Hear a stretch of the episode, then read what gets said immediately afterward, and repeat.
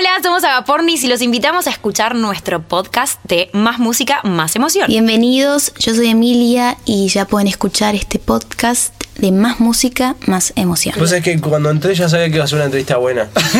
no, en serio, porque se- nota que se tomaron el trabajo de, de mirar las cosas y de, Hay no sé, ir un poquito más allá de. ¿Y por qué le pusieron Rombay? Hola, ¿cómo están? Soy Fede Vareiro y les doy la bienvenida a Más Música, Más Emoción, este podcast de música donde escuchás historias, conoces artistas, tenés a mano alguna datita para que cuentes en alguna reunión y hasta te emocionás imaginando cómo se compuso tu canción favorita. Mi nombre es Agustín Genoni y si lo que querés hacer es mover la patita y tirar algún paso, hoy vas a tener la suerte escuchando este episodio. Vamos a darnos una vuelta por esta expresión dentro de la cumbia que conocimos allá en los comienzos de la década del 2010, la denominada cumbia pop. Como casi todos los géneros de la denominada música popular, este cargó con algunos prejuicios, sobre todo al comienzo. Por suerte, somos la generación que se apropió de la cumbia para contar historias y sobre todo para disfrutarla y no estar dando tanta vuelta. Y esta expresión que es la cumbia más popera, que hoy se relaciona mucho con los géneros urbanos y que suena sí o sí donde se pretenda pasarla bien, es nuestro punto de partida en este episodio. Una foto que arranca con los artistas componiendo canciones mientras se imaginan cómo la gente la va a estar bailando.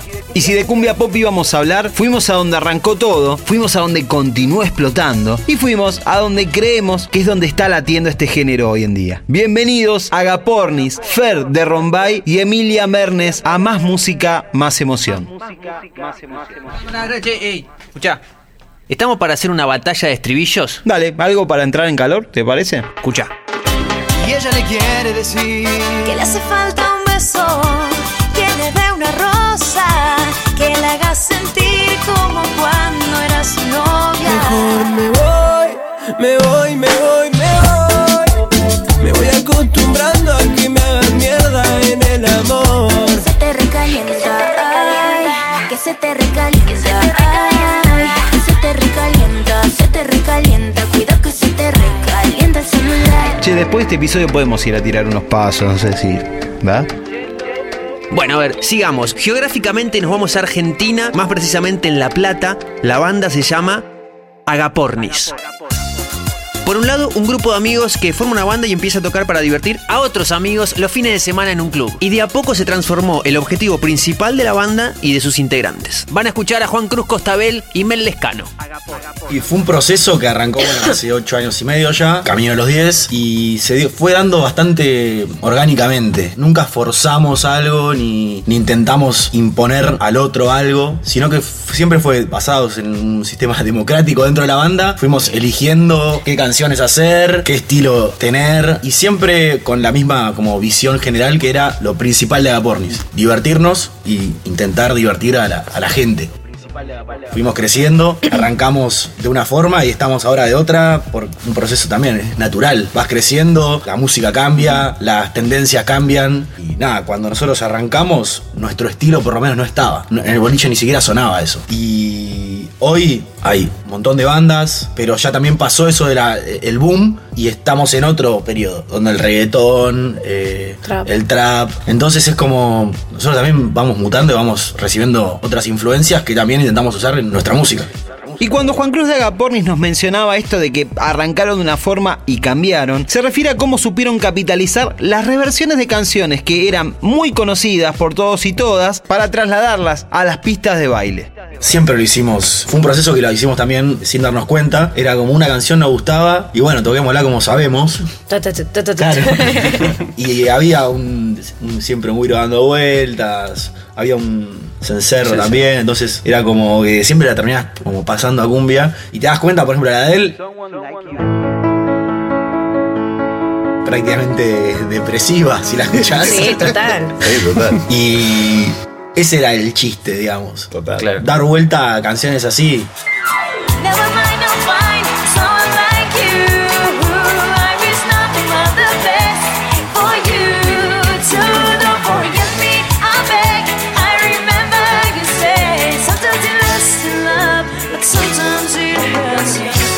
Escano es la voz principal de Agapornis. Ingresó luego del primer disco, al principio por una suplencia y luego se acopló a la banda. De paso te hacemos así como un quiz medio rápido. Su relación con la música arranca, a ver, mira, te tiro tres opciones. A los 11, a los 7 o a los 17. Bueno, A los 7. Y antes de Agapornis, a ver, ¿dónde pensás que la pudiste haber escuchado cantar? Esta por ahí es un poco más difícil, pero bueno, an- anda googleando así como una cosa como Scratcho, Generación Pop. Mientras Mel te cuenta cómo fue el ingreso a la banda.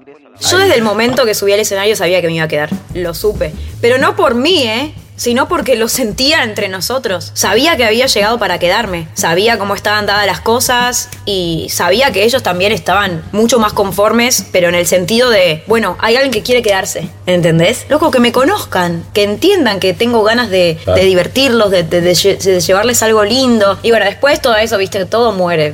Dura como un par de semanas la locura y después ya la gente se, se acostumbró y bueno, canalizamos todo eso de, de una forma recontra positiva. En ese momento eh, cantábamos Someone Like You, que Adele es una artista que amo. Entonces era como, bueno, estoy cantando la canción que amo, pero bueno, también se me mueve el cuerpo. Entonces empecé a entender todo ese concepto. Y cuando empezó a sonar la banda y todo, dije, fa, ahora entiendo lo que generan estos chicos. Lo, lo bueno que está esto de la canción que vos escuchás en tu casa mientras te estás bañando, transformarla al boliche y estar meneando para abajo cantando Someone Like You. Entonces dije... Ni Adele se lo iba a Claro, ni Adele se lo iba a del Y, y me encantó. Y dije, qué divertido. Ojalá, tipo, pueda yo lograr esto que están haciendo ellos, poder cumplir con la expectativa de Agapornis, ¿no? Subirme al escenario y transmitir lo que ellos estaban transmitiendo. Y fue algo tan. Nos mimetizamos enseguida, fusionamos. Y bueno, Agapornis, yo creo que me, más allá de que es mi banda y, y la adoro, me produce eso. Me produce de. ¡Ah, qué lindo! Porque eres tú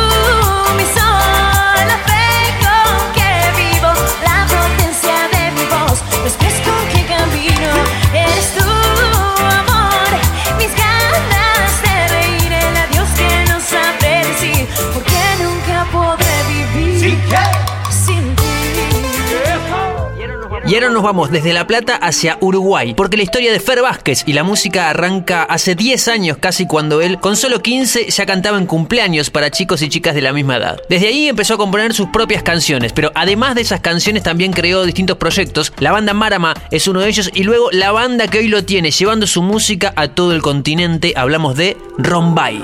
No sé cuántas veces hice estupideces. Lo que viste no es lo que parece. Con 15 años yo no le pedía más plata a mi mamá para, ni para salir, ni para ir al cine con, con mi noviecita, ni para nada, porque como yo tocaba, como que yo me, me mantenía. Y yo en aquel entonces producía mis canciones, vendía mis shows y dependiendo a ver, o sea, también dónde era el cumpleaños o cómo era la fiesta, no sé qué, también yo tenía como que mi manera de, de- de comercializar y de vender. O sea que ya desde, desde ese entonces ya, ya era así. Tú me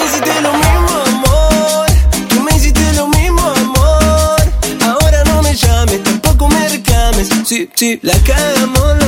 Pero en un momento, o sea, empecé a ir a la facultad, me acuerdo, a, las- a los 18, 19 años, empe- eh, empecé a estudiar comunicación en Uruguay. medio que por presión de mis viejos que me decían, hey, no te dediques a la música porque es medio, es medio difícil, es medio inseguro. Esa era la palabra que usaban mis padres. Porque ahora tenés 15 y bueno, te llaman los de 15 porque tenés 15. Eh, y yo decía, sí, bueno, pa, pero, o sea, yo no quiero solamente tocar en el cumpleaños de 15, quiero realmente hacer shows cada vez más grandes y ir creciendo en la música, claro, ir generando una carrera. Que obviamente que es difícil, pero creo que cualquier carrera es difícil. Pero siempre fue un poco así. Me acuerdo que yo estaba en la facultad y a mí me llamaban para contratar Marama o Rombay. eh, y yo tenía que salir de la clase, vender el show, eh, coordinar la camioneta, el sonido que, que estuviese instalado. Si eran varios shows, coordinar que hayan varios sonidos en, en diferentes lugares para poder llegar a los shows. Los horarios, la salida, o sea, los precios, la agenda, que a veces se me traspapelaba. Y a su vez volver a clase y seguir encarando la clase como, ah, ok, el profesor está diciendo tal cosa. Por eso nada más soporté seis meses y dije, no, no, ta, yo me quiero dedicar 100% a la música. Quiero poner todo mi empeño y mi esfuerzo en eso porque lo necesito. Y hay un dato curioso, que también desde Uruguay tuvimos bandas que rompieron las pistas en los primeros años del 2000. No sé si te acordás de Mayonesa, Los Fatales, Nieto del Futuro. Bueno, y hace unos años este ritmo súper pegadizo que inventó Fer con Rombay volvió a tomar esa posta de, no sé, representación. Bueno, ponele. Fer eh, nos cuenta algo al respecto de esta situación. ¿Sabes qué pienso que, o sea, no, no sé si tendrá algo que ver o qué, pero sí que en Uruguay hay mucho talento musical. Es como que en el barrio es muy común que se forme una banda y hay varias salas de estudio, de ensayo, muchas salas de ensayo, eh, y que van todo tipo de bandas de rock, de reggae, de trap, de, de cumbia, de cumbia pop, de, de todo. Entonces realmente se mezclan muchas generaciones y, y- y la música en ciertos barrios, por ejemplo en el mío, que yo soy a las afueras de Montevideo, se llama Ciudad de la Costa, hay tanta música música y hay tantos pibes haciendo música. Tanto Fer de Rombay como Costa y Mel de Agapornis tienen un objetivo: hacer mover el cuerpo cuando la gente está en la pista de baile.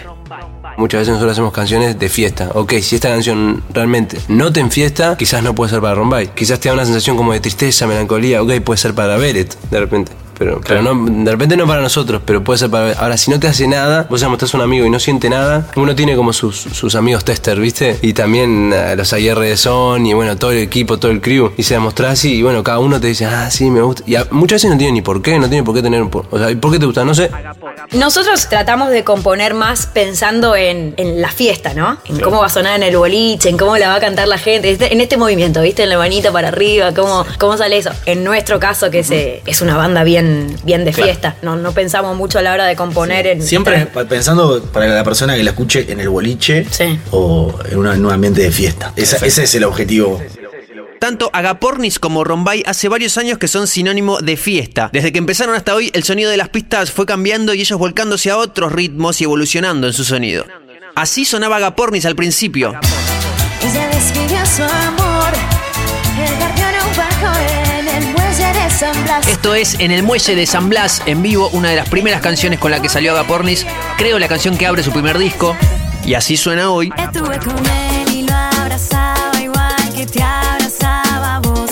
Estuve con él y lo besaba igual que te besaba. Y esto es. Flasheaste Amor, en este caso una colaboración con Hernán de la Champions League. Te confundiste vos, yo estaba ahí y te vi con él, lo abrazaste.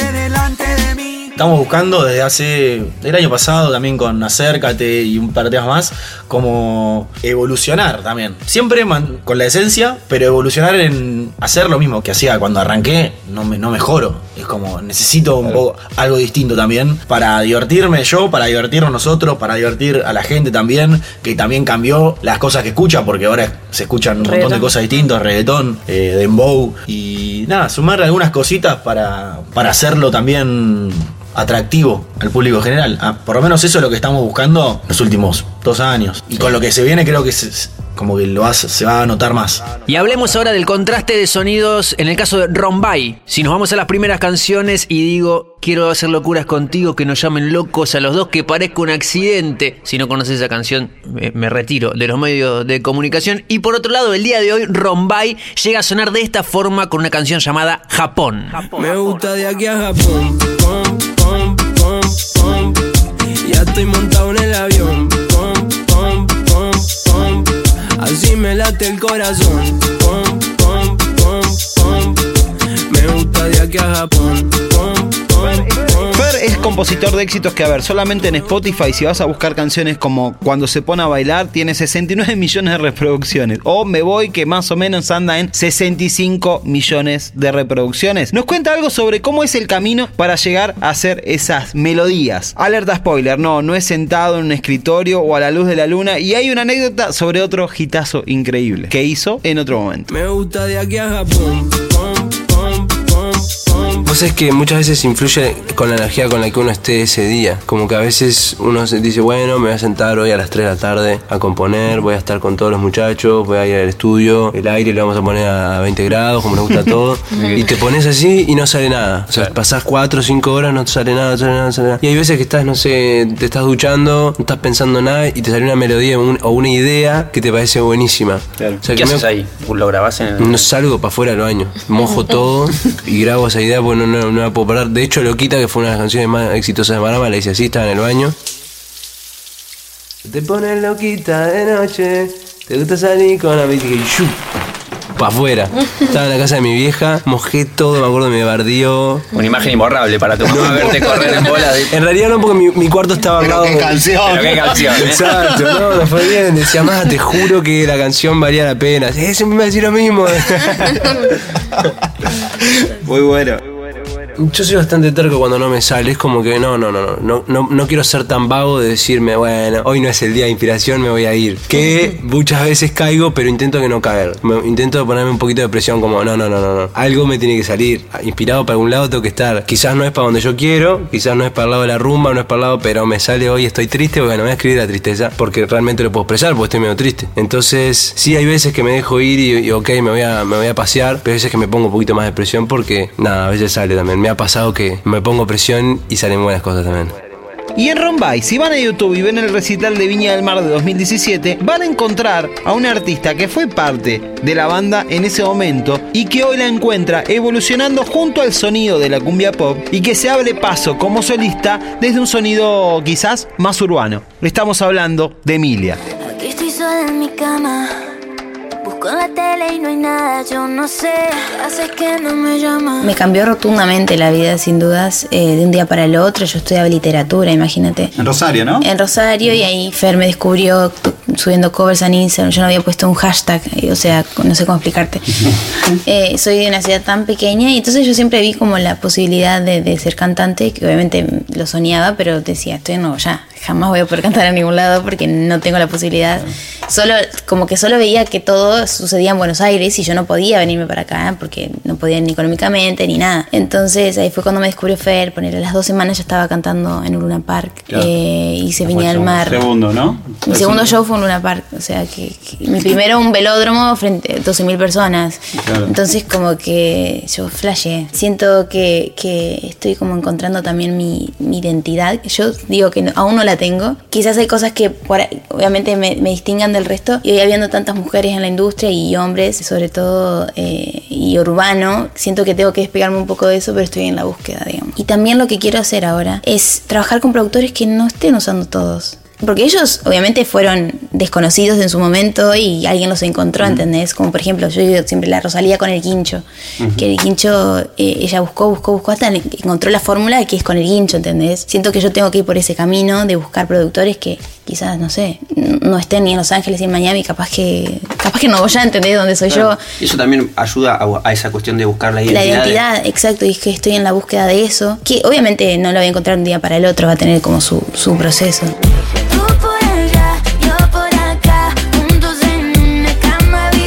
Desafío, comenzar y construir una carrera solista luego de su salida de Rombay, componiendo sus propias canciones en busca de un estilo personal. Ese camino fue el que tuvo que transitar esta chica oriunda de Nuevo Ya llamada Emilia Mernes, lanzando sus primeros singles durante 2019. Esto no es amor virtual, esto es telepatía. Yo dije, ¿qué carajo voy a hacer ahora si yo canto sola? Todas esas responsabilidades van a pasar a ser mías y es- estoy yo acá y nadie más. O sea, obviamente tengo un equipo detrás que es increíble, como Walter Colme, mi manager y Obviamente, pero las últimas decisiones por ahí me tocan a mí y yo en ese momento no me proyectaba, yo decía, yo no puedo hacerlo, no lo puedo hacer, no lo puedo hacer. Tuve miedo de como de soltarme y de desplegar mis alas.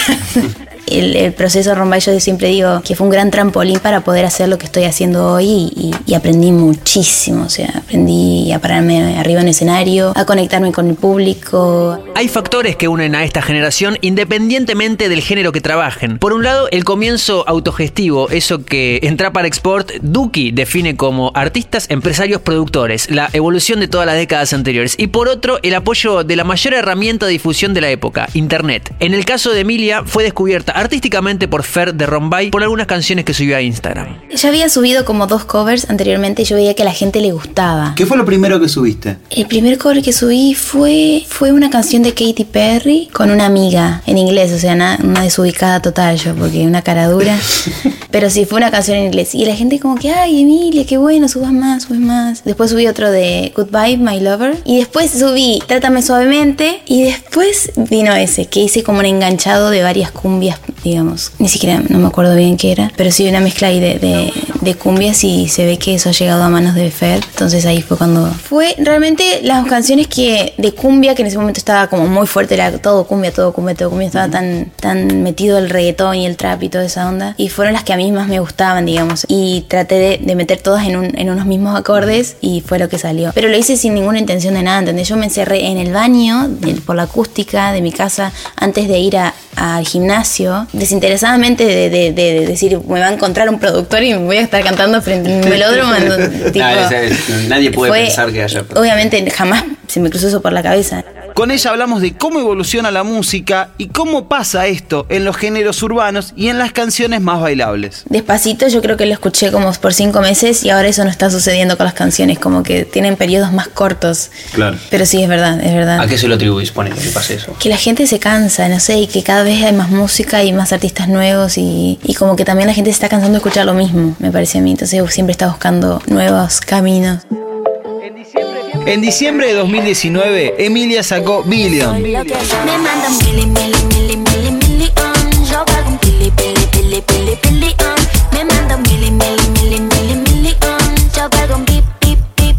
On, pili, on, yeah. Y ahora, mientras sale este episodio, está lanzando Policía.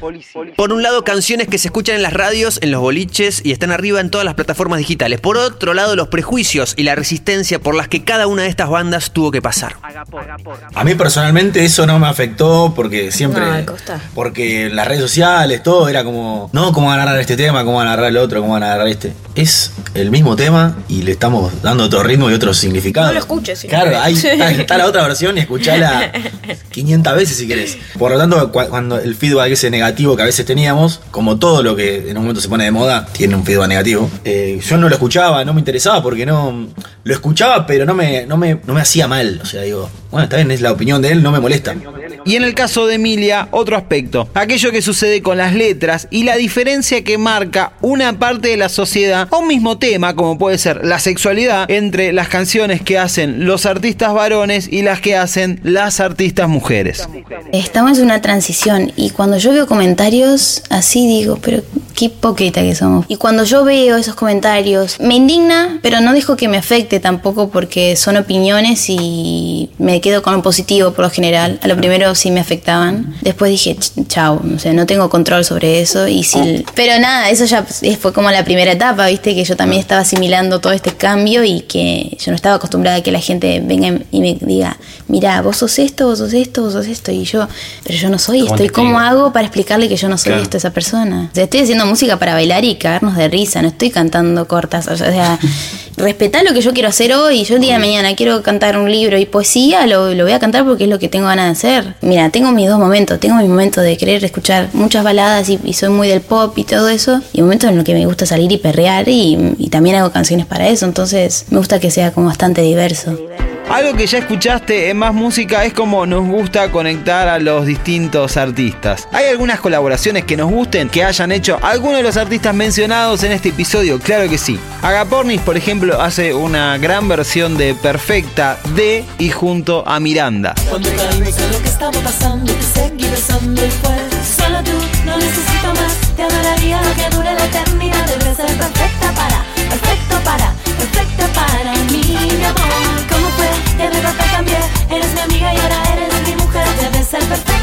En el caso de Rombay hay un remix de Me Voy junto a Abraham Mateo y a Raycon. Algunas cositas no las queremos contar. Me enfurece cuando estoy con mis parceros te apareces. No siempre las cosas son lo que parecen. Si me porto mal como tú, pero a veces, a veces. Y ahora la escuchas a Emilia haciendo No Soy Yo junto al reggaetonero Darel.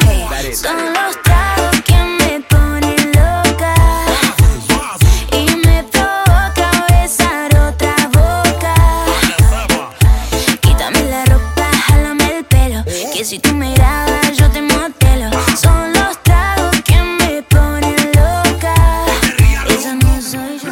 canciones te acordás de haber bailado? ¿Qué canciones eh, estarían incluidas en una playlist de este género en el caso que tuvieras que armarla? Nos gustaría que nos cuentes en nuestras redes, arroba Fede Vareiro, arroba Agustín Genoni. Nosotros incluimos las que más nos gustan en una playlist que encontrás en el usuario Filter Argentina y que me parece vas a poder usarla en varias fiestas. Amigos y amigas, esto fue más música, más emoción y recuerden que pueden encontrar el resto de los episodios en la plataforma de podcast que prefieran. Chao, nos vemos, hasta la próxima.